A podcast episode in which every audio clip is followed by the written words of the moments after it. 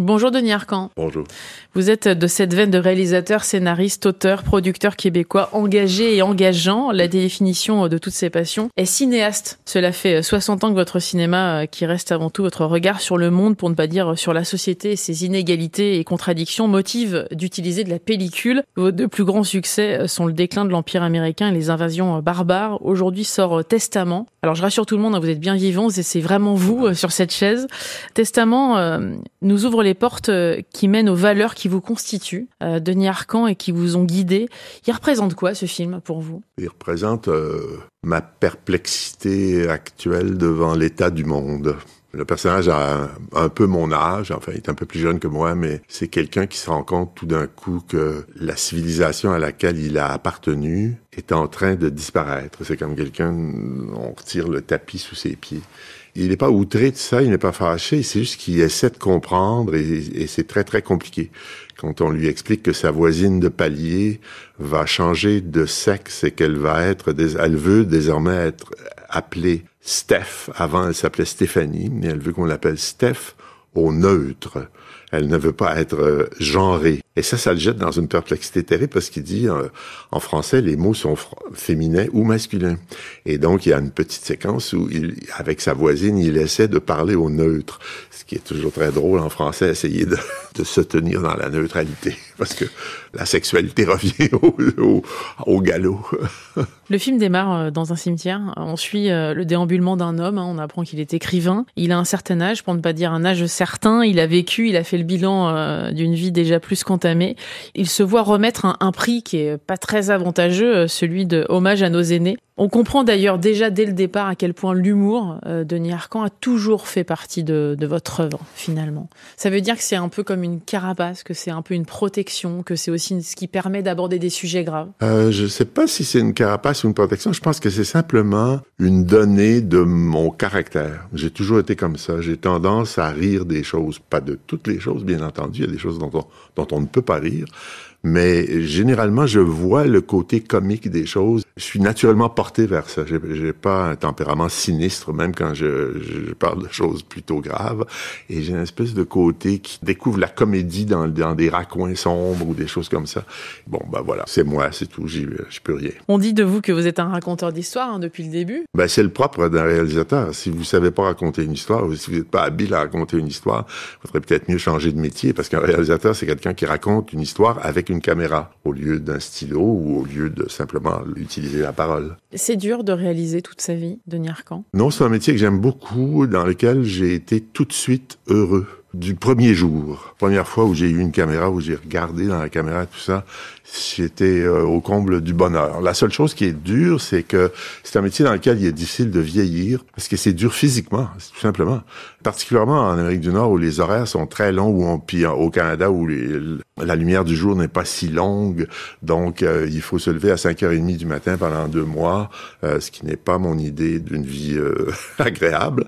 Et on est debout très souvent, parce que moi, je tourne pas en studio, ou en tout cas, quelquefois, j'ai des scènes en studio, mais généralement, c'est quelque part dehors, n'importe où. Donc, je suis toujours debout, debout à aller voir la caméra, parler au son, parler aux acteurs, etc..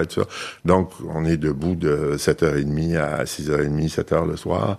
Ça demande du, une forme physique qui, finalement, euh, disparaît avec l'âge. Pourquoi la réalisation? Qu'est-ce qui vous a donné envie de faire du cinéma et de proposer vos propres histoires? Quand j'avais 20 ans, disons, j'étais attiré par plein de choses. Le jeu, d'abord, je, je, jouais comme acteur dans des trucs à l'université ou des spectacles étudiants et tout ça. J'aimais aussi beaucoup écrire. Des fois, j'écrivais des petits sketchs qu'on jouait sur des petites scènes, des choses comme ça. J'aimais la photographie, mais je me disais comment gagner sa vie. Surtout dans les années 60 au Canada, il n'existait pas de cinéma national, sauf une grosse boîte qui faisait des documentaires qui s'appelait l'Office national du film du Canada, faisais des documentaires financés par le gouvernement. Donc, ça m'apparaissait tout à fait euh, insensé de rêver à faire du cinéma. Le cinéma, c'était des choses qui se faisaient à Hollywood, à Paris, à Rome, enfin ailleurs, pas, pas chez nous. Et il se trouve que me cherchant un emploi d'été, parce que j'ai décidé entre-temps d'être étudiant en histoire L'histoire était une discipline qui m'intéressait et je réussissais facilement. Donc, je me suis dit, bon, au pire, je serai professeur d'histoire. Je vais faire un doctorat en histoire et je serai professeur. La vie universitaire me déplaisait pas, c'était bien, tout. Et en me cherchant un emploi d'été, j'ai été engagé à l'Office national du film pour préparer des rapports sur des films possibles sur l'histoire du Canada. Et dans ça, on m'a demandé d'écrire, par exemple, un scénario typique que je verrais. J'ai écrit le scénario, ils ont adoré le scénario, ils ont dit, voulez-vous le réaliser? Et là, j'ai dit, mais, euh, euh, oui, si vous voulez, mais je, ne connais pas vraiment ça. Euh, je peux essayer, on verra. Et ce court-métrage-là a gagné le prix du meilleur court-métrage canadien de l'année. Et là, après, je, je, suis jamais retourné à l'université. J'ai continué à faire des films. puis j'ai fait toutes sortes de films, des documentaires, des choses comme ça. Puis au début, c'était pas des choses personnelles, mais comme par magie, les choses que je faisais marchaient très bien. Les gens les aimaient, j'avais des prix, j'avais des choses comme ça. Donc là, je me suis dit, euh, aimeriez-vous que je vous propose quelque chose? puis les gens ont dit, ouais, euh, allez-y. Et puis j'ai, voilà, c'est l'histoire de ma vie. Ce film-là, Testament, il montre justement euh, une grosse partie de vous, de vos valeurs, de ce qui vous touche. Est-ce que ça veut dire que c'est aussi une façon de nous parler de, pas de vos démons, mais, mais, mais des sujets qui vous heurtent? Oui. Par exemple, au Canada, il y a le problème des Amérindiens. Les Amérindiens, c'est un, très grave problème. Ils ont été très maltraités. C'est horrible les histoires qu'on leur a fait, que le gouvernement canadien leur a fait. On a ça d'ailleurs dans ce film, hein, à travers cette toile. On va en parler, mais on a ça à l'intérieur. Oui, c'est ça. C'est un des sujets du film. Mais là, dans cette veine de, je sais pas, de réévaluation de l'histoire, par exemple, il y a des gens qui s'approprient ce sujet-là et qui disent, nous parlons au nom, au nom des Indiens. Et ça, ça devient très, très compliqué parce que qui parle au nom de qui? Vous avez ça tous les jours ici, bon, dans les manifestations qui avaient lieu encore hier, avant-hier, pour le Hamas, contre le Hamas, pour Israël, contre Israël. Qui parle au nom de qui? De qui la voix est-elle authentique? Et ça, c'est un problème qui me, moi, me tracasse beaucoup parce que, comme le, héros le dit, aujourd'hui, dans le monde entier, il y a des protestations tous les jours. Si vous ouvrez votre, télé tous les soirs, il y a des protestations, des gens avec des pancartes, des gens qui marchent, des choses comme ça, pour tous les sujets. Il y a l'écologie, il y a l'Ukraine, il y a l'Israël, il y a, il y a plein, continuellement. Et qui sont ces gens? Ont-ils raison? Qui sont ceux qui ont raison, comment se démêler dans tout ça? Alors mon personnage qui est vieux, qui est un peu confus forcément, il regarde tout ça, il n'arrive pas à comprendre bien le monde qui l'entoure, ce qui est mon cas aussi. Ce qui est fou d'ailleurs, c'est qu'il cite une phrase de sa mère. Je me suis posé la question de savoir si c'était votre mère qui l'avait dit ou pas. Il dit La vie est une vallée de larmes, on n'est pas ici pour être heureux. Alors pourquoi sommes-nous ici, euh, Denis Arcan Il faut, faut, terminer la citation de ma mère à ce moment-là. Ma mère, quand elle avait 18 ans, voulait devenir carmélite. Elle est entrée au Carmel et elle a été novice et elle en est sortie après, on n'a jamais su tout à fait pour quelle raison. Et elle disait cette vie est une vallée de larmes. Nous ne sommes pas ici pour être heureux. Nous sommes ici pour mériter notre place au ciel. Et donc, plus on est malheureux, plus notre place sera belle. On sera près de Jésus, près de, près de Dieu. On sera par-dessus les séraphins ou les, enfin, je sais pas exactement, je me souviens plus de l'ordre dans lequel les anges sont dans le paradis. Mais c'est vraiment ça qu'elle croyait. Et donc, euh, c'est particulier comme avoir une mère comme ça dans, quand on est un enfant et on dit ah maman, euh, euh, je sais pas, l'institutrice est trop sévère ou je sais pas quoi. Bien entendu qu'elle est sévère, mais elle a à être sévère et plus elle est sévère, mieux tu en seras puisque tu souffriras davantage. Donc j'ai été élevé dans cette atmosphère-là qui doit expliquer des tas de, de problèmes psychanalytiques dont je souffre encore. Dans ce film, euh, vous montrez à quel point aussi, euh, quand on a un certain âge, on est entre guillemets rejeté par une forme de nouvelle génération. À un moment donné, euh, l'une des héroïnes parle de vieux cons. D'ailleurs, il y, a des, il y a des termes qui sont cités qui sont très violents. Effectivement, on est, on a le sentiment que la génération nouvelle et l'ancienne se confrontent en permanence et que on n'a plus du tout, quasiment plus le respect des cheveux blancs. Ça vous touche, ça, Denis Arcan? Ah, Dans un monde idéal, oui, on aimerait vivre dans la tradition des Chinois et des Japonais qui respectent euh, les gens âgés. Mais bon, comme je Qui sont source de savoir, qui ont cette expérience nécessaire. Ouais, mais là, on, euh, actuellement, moi, je crois beaucoup que on change de civilisation. Ce que nous vivons maintenant, c'est extrêmement important, très grave. On quitte la civilisation dite occidentale, la civilisation du livre, la civilisation de Gutenberg, la civilisation qui vient de Platon, d'Abraham et de Sénèque et tout ça, pour entrer dans quelque chose qui est entièrement nouveau, qui est composé d'images comme ça, de mots qui bougent, euh, d'écrans, des écrans perpétuels tout le temps, tout le temps, tout le temps. Et donc, à ce moment-là, ça sert à rien de se plaindre et de dire, ah, j'ai une sagesse que je voudrais partager avec vous. Ils s'en fichent complètement de la sagesse, n'importe quoi. De toute façon, la conversation devient presque impossible, si vous voulez. Je me souviens un jour, j'étais vraiment à la dèche et j'ai accepté, euh, pour mon plus grand malheur, d'être professeur de scénarisation à l'université. Et donc, quand je suis arrivé pour mon premier cours, j'ai dit, bon, ben voici, euh, ce que je vous propose comme exercice, vous allez prendre un, chapitre d'un grand roman et vous allez essayer de l'adapter au cinéma. Alors, je vous dis pas quel roman, vous prenez euh, Madame Bovary, Le Rouge et le Noir, Notre-Dame de Paris, n'importe quoi, euh, Anna Karenine ou tout ça. Et il y, a, un jeune homme qui a levé la main et a dit, les mots que vous venez de dire là, c'est des livres, ça? J'ai dit, oui, c'est des romans. Et là, je me rends que personne dans la classe n'a rien lu de ça. Il y a une jeune fille qui dit, oui, moi, moi, monsieur, j'ai lu tout Hermann S. J'ai dit, formidable, prenez quelque chose dans Hermann S, le loup des steppes ou quelque chose comme ça. Et les autres, j'ai dit, ben oui, il faudrait que vous lisiez. Alors, trouver un roman, n'importe quoi, chercher un bouquin là où c'est marqué roman, puis essayer d'adapter euh, un chapitre de ce roman-là. Puis j'ai quitté en disant bon, la semaine prochaine il n'y aura pas de cours, et puis on se revoit dans deux semaines et euh, vous, vous montrerez euh, vos essais. Et ils sont allés voir le doyen en délégation après mon départ en demandant mon renvoi immédiatement, puisqu'il disait, ben nous, on, on, peine nos cours pour apprendre à écrire, on veut pas lire. Et là, la conversation devient très, très, très compliquée. Après ça, tout le reste de l'année, j'ai ramé pour essayer de... Parce que n'importe quoi de ce que je disais, il ne le comprenait pas. Et ce qu'il m'expliquait, je ne le comprenais pas non plus.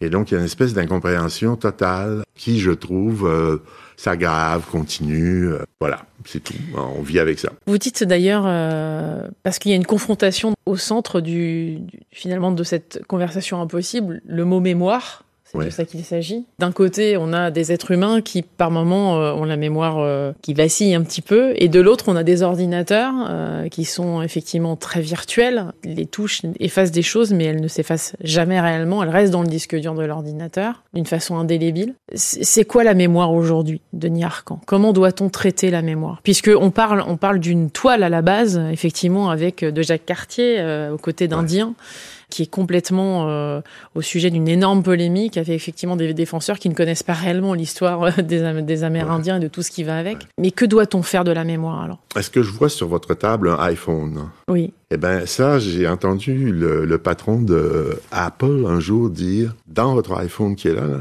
il y a plus de mémoire que tout l'appareillage d'Apollo 13 quand ils sont allés sur la Lune. Ça, c'est plus puissant que tous les, les, les ordinateurs primitifs qu'il y avait dans, la capsule qui est allée sur la Lune. Donc, c'est absolument invraisemblable ce que ça contient. Et en même temps, c'est un nouveau monde euh, qui signifie aussi la disparition de la vie privée. Euh, la vie privée, c'était quelque chose auquel on tenait beaucoup. On pensait que c'était une valeur, c'est la vie privée. On dit ça encore, euh, je veux protéger ma vie privée, j'ai ma vie privée. Eh ben non, si vous avez ça et que ça est connecté à un ordinateur, vous n'avez plus de vie privée. Oubliez ça. Même si vous êtes Emmanuel Macron ou le premier ministre espagnol, il y a quelqu'un qui vous écoute en Israël, en Chine ou en Russie. Alors ça, c'est extrêmement nouveau, mais nous, on pourrait, vous êtes beaucoup plus jeune que moi, mais euh, on pourrait, on pourrait en souffrir alors que les gens n'en souffrent pas dans le sens où un jour, je, ma fille est assise à la table et j'ai dit, as-tu des nouvelles d'Astrid, une compagne qu'elle avait eue à l'école quelques années auparavant? Elle me dit, Astrid? Ah, elle entre au centre d'achat. Et comment elle entre au centre d'achat? Ah, ben, disons, nous sommes géolocalisés toutes les deux. Et donc, je sais toujours où elle est. Donc, Astrid n'a plus de vie privée, ma fille non plus, puisque elles savent de façon perpétuelle, 24 heures par jour, où elles sont. C'est un autre univers. Euh, on, est, euh, en tout cas, moi, je suis en terrain incognita. Ça vous fait peur? Non, parce que je, vais quitter ce monde bientôt, donc ça ne m'intéresse. Je ne vais pas souffrir de rien de ce qui va se passer. C'est juste que je, je vais juste dire, c'est un univers nouveau auquel on, rien ne nous a préparé à ça. On va parler de la mort du coup, parce que vous l'abordez hein, euh, inévitablement déjà rien que dans le titre euh, Testament, euh, et puis vous l'avez toujours abordé finalement au, fil du temps.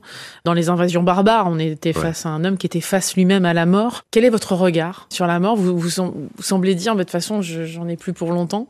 Oui, c'est vrai. la, la, réalité, c'est ça. Je sais pas, j'ai longtemps eu peur de la mort, j'ai longtemps craint la mort quand j'étais jeune parce que j'aimais beaucoup vivre. J'ai eu une vie euh, relativement heureuse et j'avais de la facilité à vivre et j'avais peur que la mort me prive de cette vie-là. Maintenant que je suis rendu euh, octogénaire, j'ai plus peur du tout, ça m'est indifférent. Je peux disparaître euh, demain et ça ne me dérange pas. Évidemment, j'ai un peu peur de la souffrance, mais quand on est metteur en scène, on, a généralement de bons amis médecins qui peuvent s'occuper de vous. Euh. Puis en plus, nous, euh, le débat en France, il n'est pas réglé sur la fin de vie, là, euh, alors que nous, c'est réglé depuis longtemps. Il y a, on peut avoir l'assistance à la mort donnée par un médecin dans un hôpital et ça se passe très bien. Mais j'ai plusieurs amis d'ailleurs qui sont disparus comme ça, dans des moments paisibles et heureux et bah, pas, c'est pas heureux parce que c'est tragique, mais ce que je veux dire c'est que c'est vécu de façon euh, comme moi j'aime, qui c'est très philosophique, si vous voulez. Vous réunissez vos amis, vous prenez un verre, vous dites adieu à tout le monde, et puis voilà. C'est comme la mort de Socrate. Ce qui est au cœur de ce film, c'est ça justement. C'est euh, qu'est-ce qui nous donne envie de continuer à vivre, de trouver finalement de la curiosité dans la vie. Euh, cette curiosité, pourtant, Denis Arcan, vous l'avez toujours aujourd'hui, ah et, et on sent qu'elle vous motive. Est-ce que c'est le nerf de la guerre? Probablement. Quand on est cinéaste, c'est probablement ça. On cherche toujours.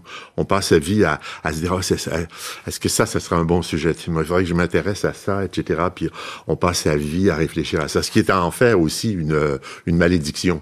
Parce qu'il faudrait ne pas être comme ça tout le temps.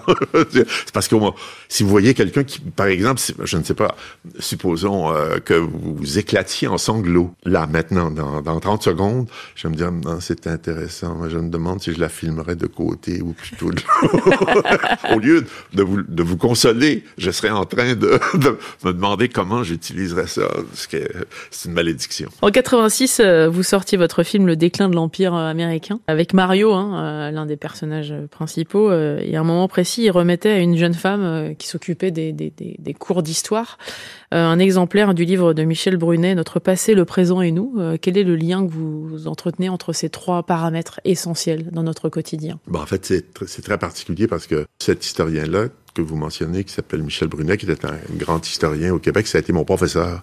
Et avant le début du film, il m'a envoyé une petite note, ça faisait 20 ans que j'avais pas eu de ces nouvelles. Il m'a envoyé une petite note en disant il faudrait vraiment qu'on se revoie, pourquoi est-ce qu'on va pas manger ensemble, etc. ça. Je lui ai envoyé une, je lui ai répondu en disant je commence un film, j'ai pas le temps, dès que le film est fini, je vous fais signe, etc. Et pendant le film, un matin, quelqu'un m'a dit il est mort. Et donc, j'ai pris ce livre-là et je l'ai donné euh, au personnage qui est joué par mon frère en disant donne ça en souvenir à à cette, à cette jeune fille-là. C'était mon ma façon de rendre hommage à mon vieux professeur que j'avais adoré, qui avait été très important dans ma vie. Et en plus le titre, bon ben le titre, ça allait avec le sujet du film, avec le sujet de tous mes films. C'est un truisme euh, de dire que si vous ne connaissez pas le passé, vous êtes condamné à le revivre. Et euh, pour moi, ça a toujours été le principal intérêt de l'histoire, c'est que c'est un très bon instrument pour comprendre le présent. Que représentent les invasions barbares dans ce parcours de Niarcan avec ses trois Césars? Ah ouais, ben c'est ça. C'est le celui qui a été le plus primé, le plus vu, le plus vendu de tous mes films. Donc c'est très bien. Je, n'ai que des bons souvenirs de ça. C'était merveilleux. Le, tournage était splendide et puis la réception et tout, bon, le Oscar et tout ça, c'est très bien. Sauf que, pas sauf que, mais comme c'est arrivé un peu tard dans ma vie, euh, j'en ai pas vraiment profité. Ça n'a pas changé ma vie, si vous voulez. Quand des honneurs comme ça ou des succès comme ça, si vous voulez, arrivent à quelqu'un qui a 40 ans ou 35 ans, euh, ça peut le rendre fou. J'ai déjà vécu ça autour de moi. J'ai vu des gens jeunes où ils deviennent euh, délirants. Moi, j'avais au-delà de 60 ans, donc ça n'a rien changé. Sinon, c'est très agréable de venir ici, ramasser trois Césars, repartir avec. Impeccable. Donc votre œuvre est à l'image de la transformation du cinéma québécois, hein, vous l'avez euh, expliqué, euh, vous avez toujours euh, eu un, cinéma engagé avec comme thème le nationalisme, il y a le syndicalisme aussi, l'importance du syndicalisme. Et en même temps, quand on regarde On est au coton, on se rend compte à quel point vous avez aussi voulu dénoncer les conditions de travail hein, dans l'industrie du textile. Ça vous a coûté d'ailleurs une censure qui a duré très très longtemps puisque Je crois que le, film non censuré est sorti en 2004, enfin des années. Euh, Après mon Oscar. Ça, ah tiens, un des avantages dont on parlait.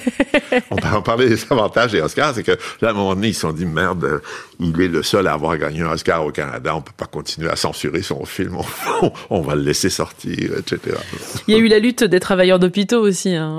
Mais à chaque fois, il y a une justesse dans votre regard. Euh, c'est-à-dire que d'un côté, vous parlez effectivement des, des ouvriers, des difficultés qu'ils ont, mais aussi de leurs contradictions. Oui et de leur façon et de leur force d'affronter un système qui les broie. Oui, c'est ça, mais c'est parce que vous savez, vous êtes peut-être encore trop jeune pour avoir connu ça, mais dans les années 70, tous les intellectuels de l'Occident étaient marxistes-léninistes, sinon maoïstes. C'était une vague, il y a eu tout, puis il y a eu des, des morts. Il y a eu la bande à Badoff, il y a eu euh, Action Directe ici. Bon, alors il y a eu la même chose aussi euh, au Québec et au Canada. Et donc, euh, moi, j'ai été interrogé par ça. Puis, je, mon père était marin et toute ma famille, c'était des marins. Les marins, en général, c'est pas très politique. C'était un autre univers complètement. C'était l'univers de Joseph Conrad. C'est pas l'univers de Zola.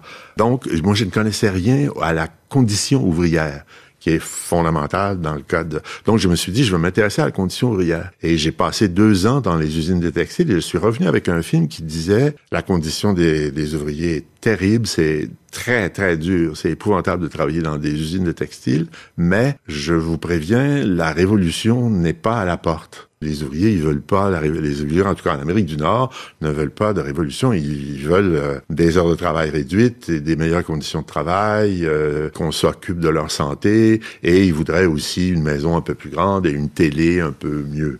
Et ça, évidemment, ça a hérissé beaucoup de gens euh, qui ont vu le film à cause de ça, parce que ce n'était pas un message révolutionnaire disant le grand soir approche. Et le grand soir, il n'approche pas, en tout cas en Amérique du Nord, et probablement pas en Europe non plus. Le cinéma vous a-t-il permis d'avoir une émancipation euh, personnelle? Après le référendum notamment, ah depuis le référendum de 1980 euh, ouais, c'est pour la souveraineté du, du Québec. C'est ma façon d'être au monde. Enfin, je le fais depuis tellement longtemps, je l'ai fait tellement jeune que faire des films, c'est ma façon de vivre. Voilà, c'est euh, les films se succèdent les uns aux autres. Je n'ai même pas à me poser la question vais-je faire un autre film ou en tout cas, je ne me la posais pas. Voilà, je fais des films, puis ces films-là m'aident à, à me comprendre, à comprendre les gens qui sont proches de moi, à comprendre la réalité, comprendre l'économie, euh, tout. C'est ma façon d'être. Testament euh, semble être votre dernier film, l'est-il? Je sais pas. je sais pas ça pourrait être mon dernier film. Si c'est mon dernier film, ça va, je serais pas malheureux de ça. Je, je vis avec, euh, je veux vivre avec bonheur ça. Mais bon, si je suis en bonne santé et que dans deux ans ou dans un an, tout d'un coup, je me dis, ah merde, il faudrait bien que je tourne tel truc.